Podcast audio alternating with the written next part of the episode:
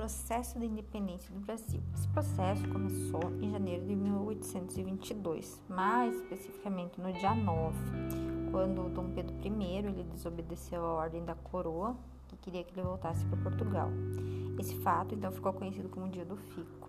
Ele foi importante porque teve uma série de medidas que foram tomadas após isso uh, que deixaram uh, história para o Brasil, né? como a organização da Marinha de Guerra, a expulsão das tropas portuguesas no Brasil, convocação de uma Assembleia Nacional Constituinte e uma viagem que ele fez para São Paulo e Minas para acabar com as rebeliões que estavam se formando nesse momento.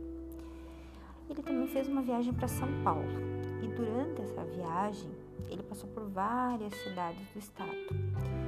Uma dessas curiosidades é que ele chegou numa fazenda né, chamada Pau d'Alho e ele pediu um prato de comida.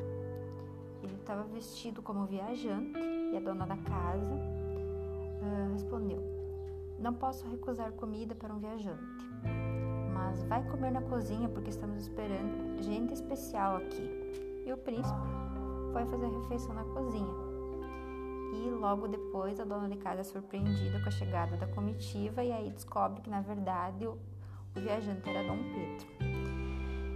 E quando ele estava retornando então das, de, de São Paulo, no alto de uma colina próxima ao Riacho Ipiranga, ele foi surpreendido por dois cavaleiros, o Major Antônio Ramos Cordeiro e Paulo Bregaro, que hoje é o patrono dos carteiros.